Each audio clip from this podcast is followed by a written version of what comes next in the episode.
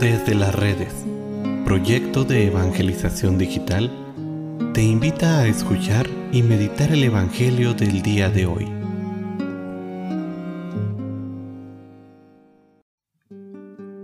El día de hoy, miércoles 27 de julio, escuchemos con atención el Santo Evangelio según San Mateo. En aquel tiempo, Jesús dijo a la multitud, el reino de los cielos se parece a un tesoro escondido en un campo. El que lo encuentra, lo vuelve a esconder y lleno de alegría va y vende cuanto tiene y compra aquel campo. El reino de los cielos se parece también a un comerciante de perlas finas, que al encontrar una perla muy valiosa, va y vende cuando tiene y la compra. Palabra del Señor. Queridos hermanos, San Mateo coleccionó una serie de parábolas de Jesús en las que ilustra el significado del reino.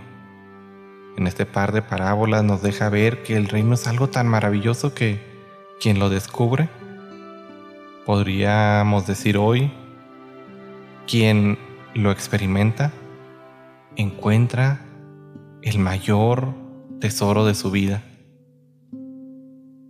Quien ha tenido la experiencia de Dios, quien ha experimentado que Dios lo ama, se da cuenta que la vida en su amor, la vida en el reino, es la única que vale la pena vivirse.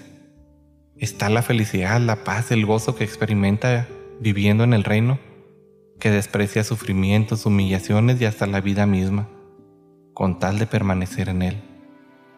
La vida vivida en Jesús por medio del Espíritu Santo es decir, la vida del reino es tan hermosa que nada puede compararse a ella.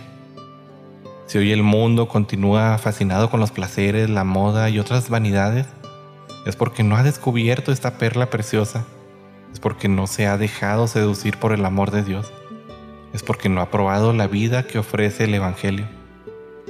Hermano, si tú todavía no la has vivido, si todavía no has experimentado, pídele en oración a Jesús el poder descubrir esta perla, este tesoro, pues esto cambiará totalmente tu vida.